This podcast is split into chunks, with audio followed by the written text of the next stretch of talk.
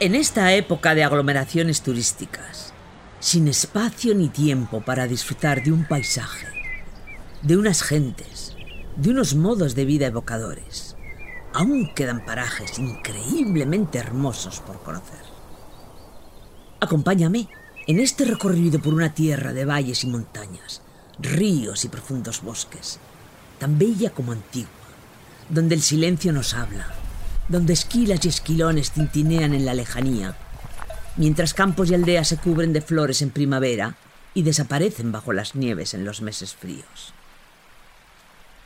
Hogar de osos, lobos, ciervos, zorros, jabalíes, de buitres leonados, águilas y milanos reales, de reses y de ovejas. Sus cuevas fueron el refugio de los seres humanos hace más de diez mil años, de cazadores y recolectores, de pastores y leñadores.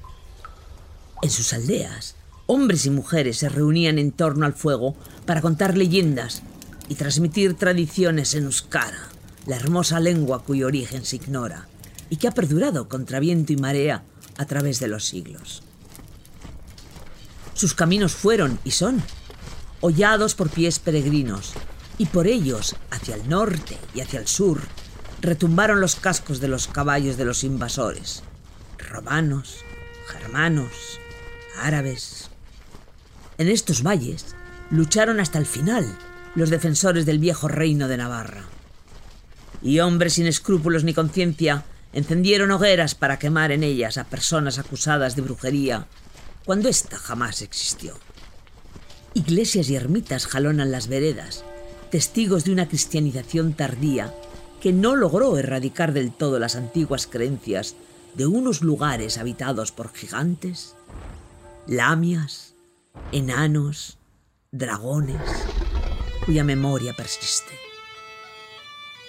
Ven, contempla conmigo la inmensa selva de Irati, los dólmenes y cromleches del alto de Aspegui, que cobijaron a nuestros ancestros en su viaje al más allá.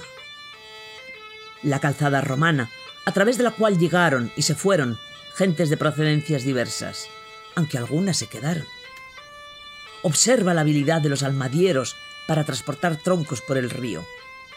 Escucha los cantos de los caminantes acogidos en Orreaga y también los ruidos de la derrota del gran Carlomagno y presta atención a lo que nos cuenta quien fue realmente un contrabandista. Gracias por tu compañía y por dejar que te muestre una pequeña parte de esta tierra que tanto amamos y tanto nos da.